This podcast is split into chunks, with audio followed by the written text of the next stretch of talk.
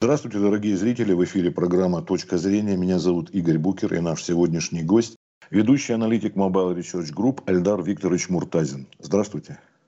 Здравствуйте, Игорь. А, смотрите, Минцифры планирует расширить действие закона об обязательной предустановке отечественных программ на смартфоны и другие устройства, обязав производителей устанавливать отечественную поисковую систему по умолчанию загруженный браузер. Это я цитирую. Сегодня появляется информация. По оценке Алексея Миллера, расходы на переход «Газпрома» на российское программное обеспечение составят от 180 миллиардов рублей. В своем письме на имя Михаила Мишустина шеф компании попросил премьера исключить из проекта указа президента о переходе на российское ПО конкретные сроки перехода на отечественный софт и оборудование. Вот такая информация вот буквально перед нашим эфиром появилась. Вот вообще, что называется, э, то, что хотят сделать, так сказать, импортозамещение софт продукта, это вот так же э, выгодно, как многие вот мои, в том числе, собеседники говорили о сельхозпродукции, это удалось. И даже вот буквально был эфир не так давно про туризм, мы говорим, тоже, в общем-то, где-то срабатывает. Что касается вот импортозамещения, вот что касается программного обеспечения, как вы считаете, тут как стоит рассматривать?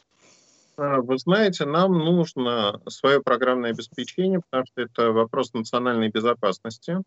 Это достаточно дорого и проблемно. Вообще эти две ситуации, предустановка российского софта и то, о чем говорит господин Миллер, это разные истории. Почему? А, «Газпром» — это огромная корпорация, которая занимается добычей, или если бы я был нефтяником или газовщиком, добычей а, природных ископаемых. И тот софт, который стоит у них, это в меньшей степени бухгалтерия, это в меньшей степени управление компанией, это большие базы данных, это тот софт, который стоит на оборудовании, например, на насосах, который управляет вот этой всей инфраструктурой.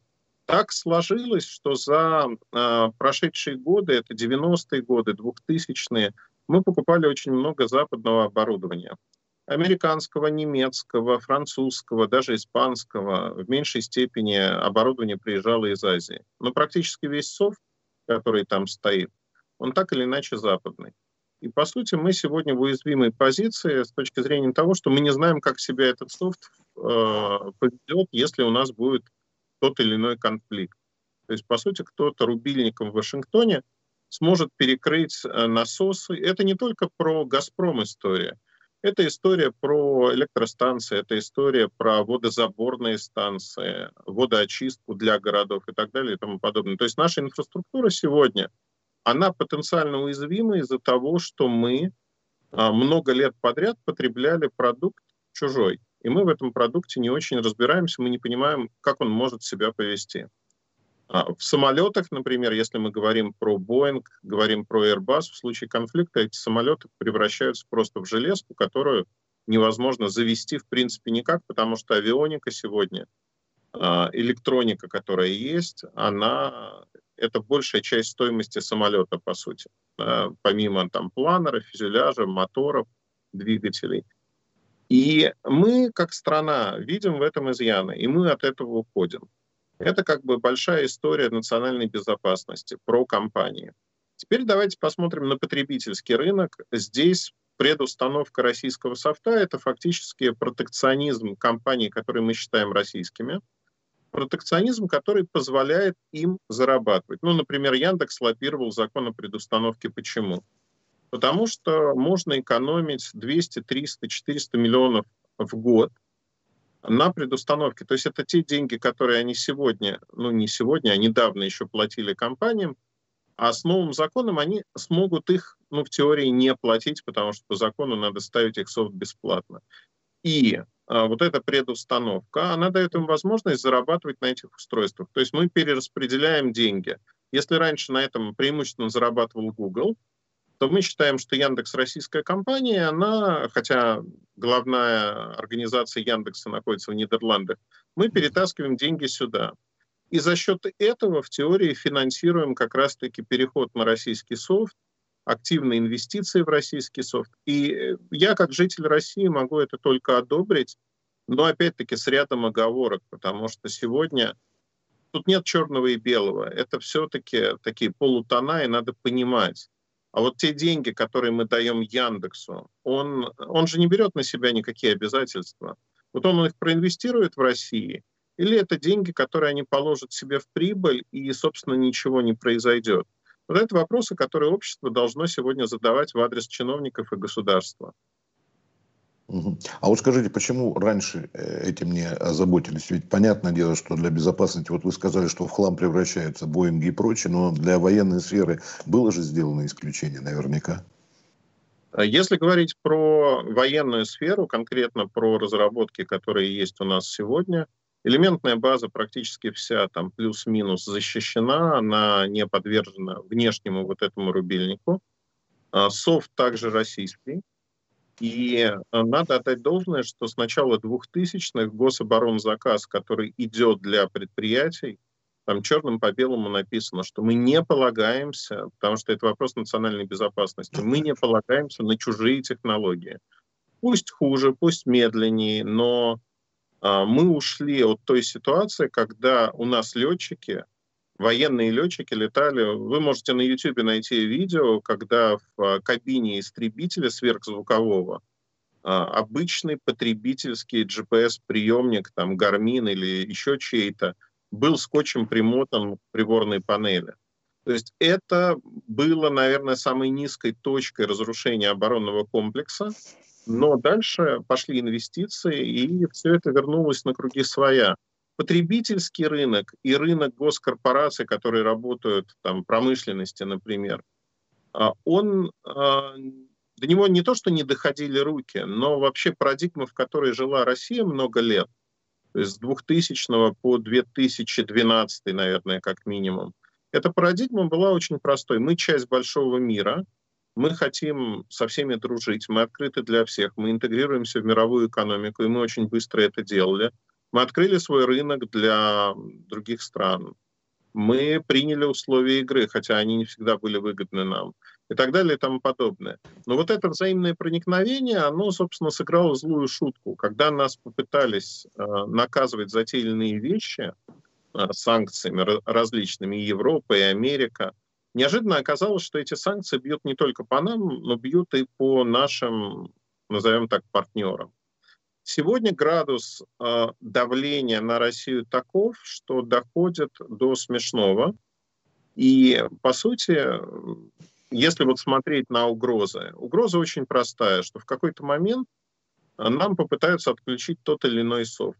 И поэтому необходимо переходить на российский софт или софт, который нельзя из-за рубежа выключить. То есть э, мы же сегодня, вообще, если смотреть глобально на историю, к сожалению, да, будущее заключается в том, что каждое государство оно должно инвестировать все больше и больше денег в онлайн-сервисы. И Россия одна из тех стран, которые сделала это. Вы можете это на примере госуслуг, на примере МФЦ, на примере тех же штрафов, которые... Это плохой пример с точки зрения нас, как жителей, но хороший с точки зрения государства. А это все максимально автоматизировано. И вот если можно выбить а, из-под ног а, всю а, сферу услуг электронных, то тогда все инвестиции, которые Россия сделала в это направление, они просто исчезнут. Более того, возникнет социальный кризис. Почему? Если вы не можете заплатить за вашу квартиру, если вы не можете записаться в поликлинику или вызвать врача, как вы это раньше делали, если вы не можете посмотреть, наконец, электронный дневник вашего ребенка и что ему задали на дом, все это превращается в очень большие проблемы в повседневной жизни. И искушение поступить именно так, оно велико. И мы не можем рассчитывать на то, чтобы наши партнеры этого не сделают. Поэтому сегодня мы инвестируем, это абсолютно нормальная история. Мы защищаем свои инвестиции, и мы пытаемся создать свой софт, закрыть рынок от внешнего воздействия. При этом мы готовы работать с любыми компаниями. Мы же говорим как, вот как страна. Э, все флаги в гости к нам. Пожалуйста, приезжайте, работайте с нами, показывайте нам свой исходный код, чтобы мы были уверены, что там не содержится вот этого рубильника, который позволит нам это отключить. И вот тут начинаются, конечно, вопросы. Многие компании а, готовы так работать, и они это делают. И мы идем навстречу, говорим, мы будем вас считать российским софтом, измените какие-то вещи, какие-то компоненты, которые могут стать санкционными, Э, зарегистрируйтесь под какой-то маркой и, пожалуйста, работайте. Никаких претензий к вам нет. Огромное количество компаний так работать не готовы. Это не вопрос интеллектуальной собственности, это вопрос того, что изначально вот эти рубильники заложены в софт для того, чтобы государство, которому они подотчетны, могло в случае там, войны, чего угодно, повернуть этот рубильник. Мы этого не хотим. А вот как в случае с Huawei китайской, тут э, можно налоги проводить? Они же взяли да. и... Абсолютно, потому что Huawei, э, напомню, несколько лет назад э, в США осознали, что гонку за 5G они проиграли по факту. Что такое 5G? Это не просто большая скорость подключения к мобильной сети. Это автопилот в автомобилях, это умные города, умные дома. То есть экономика получает огромное ускорение, и мы получаем возможность жить принципиально иначе. Вот у меня часто спрашивают, ну, ну что за ерунда, да, вот у нас уже есть мобильный интернет, зачем нам 5G? А ответ очень простой. Все становится значительно быстрее не с точки зрения скорости. Мы получаем впервые возможность создавать принципиально иную среду обитания. Вот э, сегодня простой пример, который понятен всем. А, появление системы навигации глобальной. Мы можем не просто вызвать такси там, где мы находимся, нам не надо звонить диспетчеру, нам не надо диктовать адрес. Точка появляется на карте. Вы выбираете подъезд а дальше, если мы говорим, например, про Москву, машина приезжает, как правило, за две минуты. И человек даже не успевает спуститься, то есть надеть куртку, спуститься к подъезду, машина его уже ждет моментально. А представим себе, 5G а, делает а, необходимым, ну не то что необходимым, меняет правила игры. Нам водители будут не нужны. То есть это будет автопилот мы сможем содержать целый штат такси, машин на прокат, как вот каршеринг сегодня. И, по сути, не нужно даже будет садиться за руль. Любой человек сядет в эту машину и доедет, куда ему нужно. И э, это уменьшает стоимость услуг, это создает мобильность для населения. И вот здесь Huawei был выбран как крупнейшая телекоммуникационная частная, подчеркну, компания мира как э, компания, которая владеет третью всех патентов, связанных с 5G в принципе. Они один из самых крупных патентодержателей в этой области. Они очень много сделали для развития 5G. Америка на них нападает, причем нападает не просто так, они фактически занимаются государственным рэкетом и шантажом. То есть предлагается передать патенты, продать, чтобы э, дали работать. Потом начинается давление, когда в Канаде задерживают дочь основателя компании по совместительству финансового директора Huawei под надуманными обвинениями. И это давление на всех уровнях. То есть фактически Америка говорит прямым текстом, мы уничтожим вашу компанию, потому что мы должны быть первыми в 5G. Но они не могут быть первыми в 5G, потому что а, они отстают, причем это отставание 5, 6, 7 лет минимум несмотря на сильные стороны в других областях.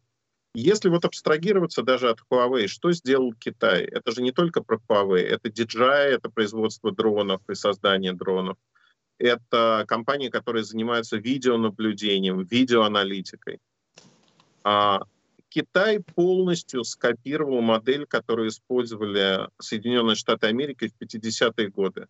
Они создали инновационные области, в которые инвестировали все свои усилия и деньги для того, чтобы выстрелить с ними и вырваться вперед.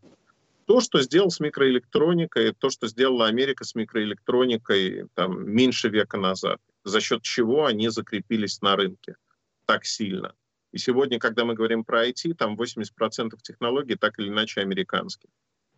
А Китаю не позволяют это сделать, но это не очень честная игра, потому что то же самое происходит с Россией. Нас ограничивают, нам пытаются вставить палки в колеса.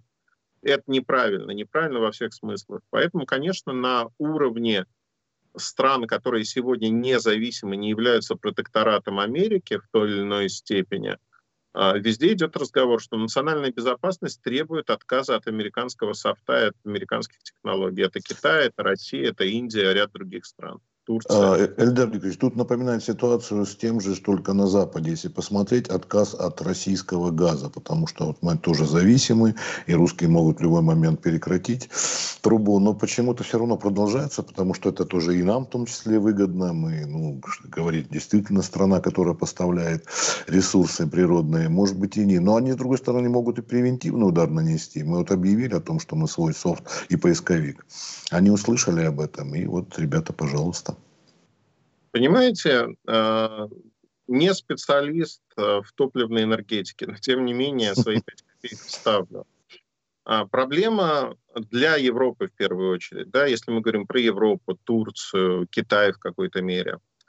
А, вопрос заключается в том, что даже если у вас есть месторождение газа или нефти, то вам нужно построить вокруг этого инфраструктуру. Это очень дорого. А в России эта инфраструктура уже построена, спасибо Советскому Союзу. Мы за эти годы ее только увеличиваем, поддерживаем и развиваем. У нас очень высокая стоимость добычи как газа, так и нефти. По сравнению там, с Персидским заливом, странами Персидского залива, у нас катастрофически, то есть на порядок больше. Если там галлон нефти стоит в себестоимости там, 4 доллара, у нас почти 40. И здесь, конечно, мы изменить природу не можем, климат меняется, причем меняется в нашу пользу, но тем не менее, да, вот есть такая история. Но у нас есть огромное преимущество, от которого избавиться невозможно. Мы географически настолько большая страна, настолько большие газомагистральные, а, газомагистральная инфраструктура, что мы можем передавать этот газ в Европу, и они не могут его, от него отказаться. Америка далеко, из Америки даже сжиженный газ, в общем-то, в таких количествах не довести. И мы всегда будем выигрывать за счет этого у любого поставщика другого. И история Северного потока-2, которому вставляют палки в колеса очень агрессивно и активно несколько лет, но немцы настроены его достроить любой ценой, показывает простую штуку, что немцы очень практичные и прагматичные люди – они не могут отказаться от нашего газа, потому что для них это энергетическая безопасность. Нет альтернативы сегодня, к радости или к сожалению. При этом надо отметить, что Россия ведет себя как добросовестный, качественный поставщик. То есть мы никому не выламываем руки, мы не шантажируем кого-либо, не говорим, что перекроем газ, отключим свет и так далее. То есть мы действительно пытаемся быть частью большого мира, несмотря на вот ту агрессию, которая идет извне. Это нормальная, здравая позиция взрослых людей, которые смотрят на там, подростковый максимализм многих политиков и понимают, что это игра на публику. Еще бывает не только, там еще бывает старческий маразм, я имею в виду последний случай. Но дело в другом, я говорю, вот они могут примитивно э, меры принять, чтобы вот этот софт наши, в конце концов, ну не знаю, может быть поторопились тем, что объявили вот так широко, или мы уже все-таки готовы, вот используя какие-то наработки, те же а, военной промышленности и прочее, что мы вот можем действительно быстро перевести. Вы знаете, это гонка со временем в любом случае. И в любом случае уже риторика дошла до той точки невозврата, когда нам публично угрожают, как стране.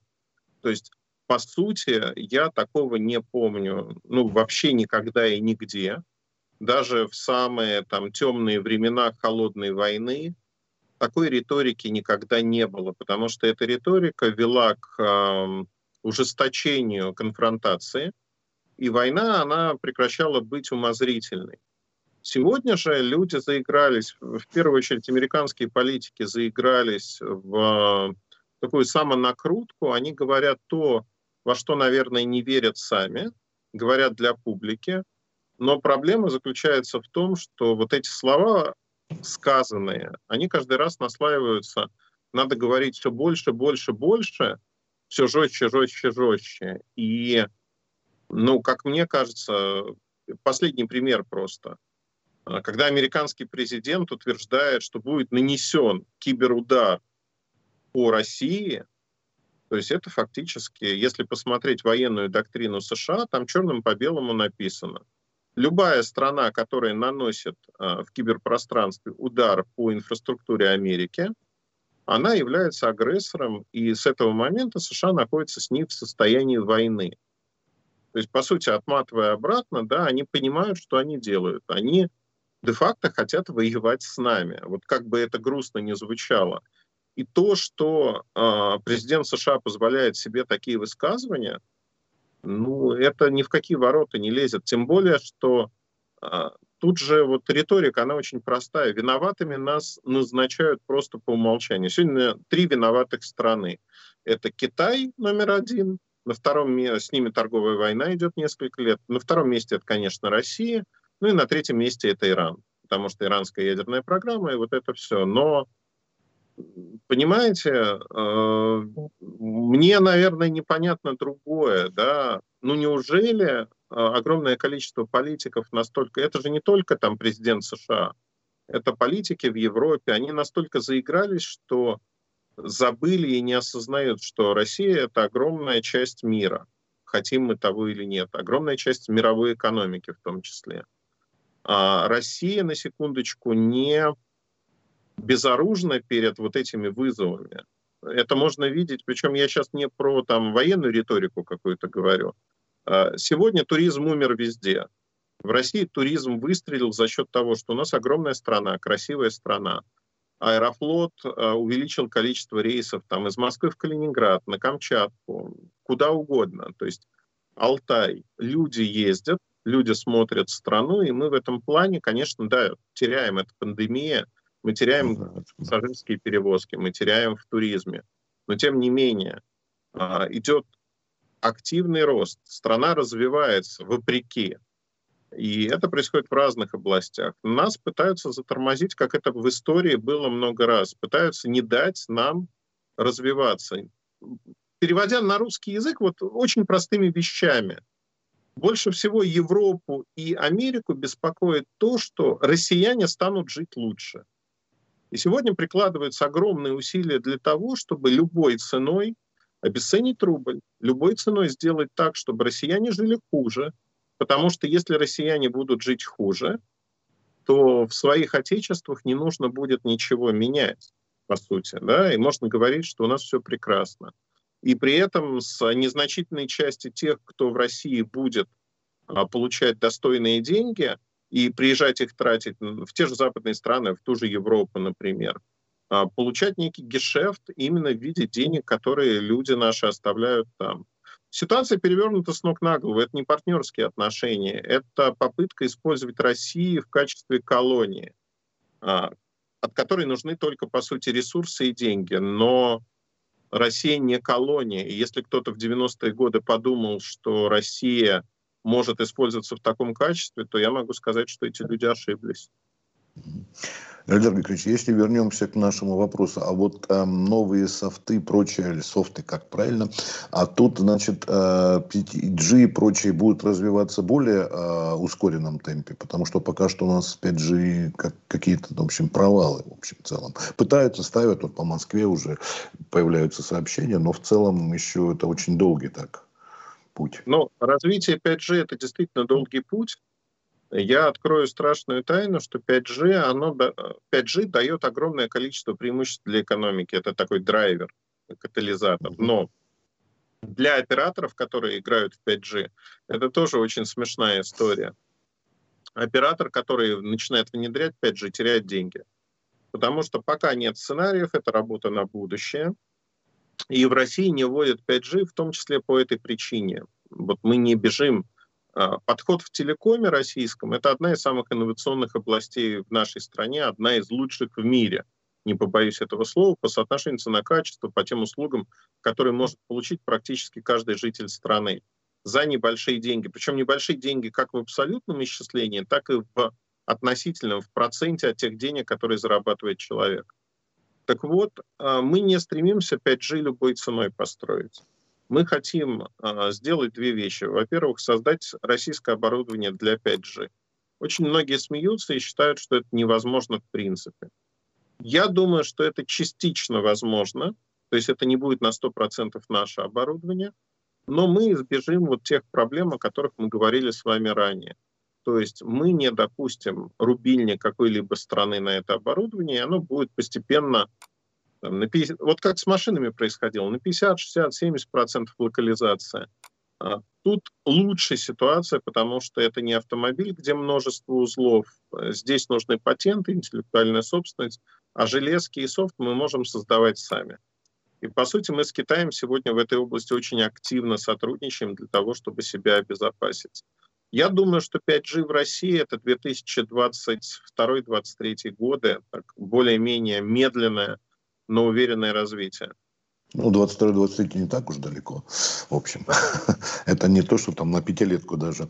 А вот э, э, вообще в целом, если посмотреть на то, что это может быть, например, в будущем создать свой действительно поисковик, хоть Яндекс, да, как вы правильно отметили, что вроде и российский, но штаб-квартира Нидерланды.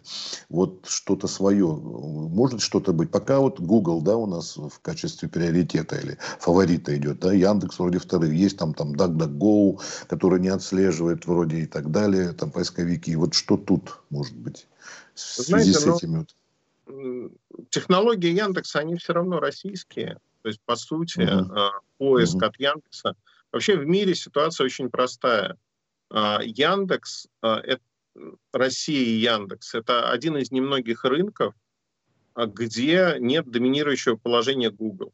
Сегодня, если посмотреть на статистику, поиском от Яндекс пользуется больше людей, чем поиском от Google. То есть мы, несмотря на все прочие, мы фактически вот такая уникальная история. А, надо отдать должное, что Яндекс за счет своих технологий, за счет знания русского языка, они смогли сохранить вот это свое лидерство в России. За счет административного ресурса а, и ФАС в прошлом они начали давить на Google, и для них это была выигрышная история, то есть они увеличили свою долю в поиске. И здесь, наверное, надо говорить об одном. Вот мне, знаете как, есть такая неаккуратность. Все-таки, если государство настолько сильно помогает коммерческой организации, корпорации, такой как Яндекс, давайте, и мы считаем, что это российская компания, давайте все-таки приведем ее в соответствие с, с тем вот здравым смыслом, что я понимаю, что акционеры хотят жить, видимо, не в России, они хотят иметь деньги на Западе. Это понятно, ну, как бы с человеческой точки зрения, я понимаю, если человек живет на Кипре, зачем ему деньги в России? Но существуют вполне понятные, прозрачные механизмы. Ты заработал деньги в России, ты можешь их тратить где угодно. Да, возможно, налоги, которые придется заплатить здесь, они выше. Но глобально, если мы говорим про налоги, они не такие высокие, как в других странах мира. И налоги надо все-таки, если вы считаете, что вы российская компания, если вы считаете, что вы вправе получать настолько сильную административную поддержку и экономить, я не побоюсь этого слова, сегодня Яндекс экономит за счет поддержки государства миллиарды рублей. И когда генеральный директор Яндекса а, Елена Бунина на прямой встрече с президентом Владимиром Путиным а, попыталась сказать, что им нужна поддержка, Путин ответил очень просто, что вам государство оказывает всемирную поддержку. И это правда. То есть Яндекс ежегодно фактически в преференциях получает не сотни даже миллионов рублей, а миллиарды. И за счет этого работает там с мэрией Москвы, за счет этого работает там с другими государствами. Это все выливается в коммерческие преференции, которые тот же Google, например, в принципе не имеет. И законы принимаются, лоббируют интересы Яндекса. Вот осталось сделать одну малость. А, сделать так, чтобы эта компания была на 100% российской. Это будет уже как бы нормально и не будет вызывать диссонанс, что мы помогаем а, компании э, выводить деньги куда-то там на Кипр, в Европу, в Нидерланды, еще куда-то. Не суть важно. Ровно та же самая у меня претензия к а, частно-государственным партнерствам, когда мы собираем, например, штрафы за неправильную парковку, за парковку как таковую, и они почему-то уходят компаниям где-нибудь на Кипре. Вот мне тоже непонятно, если ты хочешь работать с государством в России, правило очень простое. Ты должен быть российской компанией и платить налоги здесь. Все. Ну да, все понятно. И, кстати, последний уже вопрос, у нас время подходит к концу. Буквально, может быть, несколько слов. Мало того, что вы, может быть, что-то еще хотели бы сказать, я вас не спросил. Или э, вот от меня такой вопрос. Вот последние э, те новости, которые мы читали, помните, по поводу того, что там Твиттер а, не выполнял решения наших этих самых. Вот это с тем, что мы делаем софт и все прочее, мы можем избежать и вот такого рода скажем, непослушание, что ли, со стороны людей, которые вот говорят там, или, или следят за нами, или вот как там писали о некоторых э, и соцсетях и прочее. Да, можете кратко тут ответить? Вы знаете, кратко, если говорить, то э, сегодня очень многие пытаются зарабатывать на России российских пользователях, но пытаются при этом не соблюдать законы и не платить налоги. Задача государства надавить на компании так, чтобы они захотели вести диалог, захотели платить налоги, зарегистрировались в России. Есть турецкий опыт с большими штрафами. Как только в Турции стали давить на компании, причем на самые болевые точки, на то, как они зарабатывают в Турции деньги. Россия взяла их опыт и переняла. И история с Твиттером показывает, что Твиттер же стал шевелиться, они стали удалять тот контент, который запрещен. Они стали общаться, потому что они не хотят терять. Ну, там, Твиттер в России зарабатывает в год 50-60 миллионов долларов. Они не хотят терять эти деньги, они хотят их получать. Но они при этом не хотят работать согласно российским законам. Раньше это было возможно, сейчас это уже невозможно и не будет возможно. Угу. Ну, в принципе, тут перспектива у нас более будет, да, если мы перейдем на этот новое программное обеспечение, как мы говорили. Я думаю, это не связано с сервисами, это не, не связано. Да? Никак, да. То есть тут история угу. про то, что государство, знаете, как мы, мы у себя дома начинаем наводить порядок в разных областях, и они все сходятся угу. в одну точку. Но надо соблюдать законы. Ну, в общем, нужна больше такая экономическая дубинка в данном случае, а не столько технические. Спасибо тогда, если говорю, если вы хотите что-то сказать. Нет.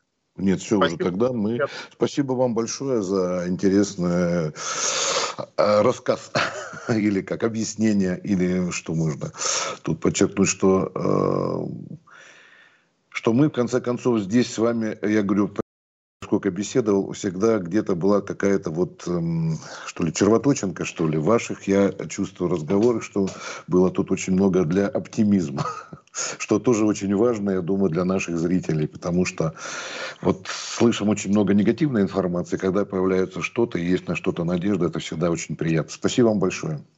Спасибо большое. Хорошего Не дня. болейте. Да, и вам тоже. До свидания.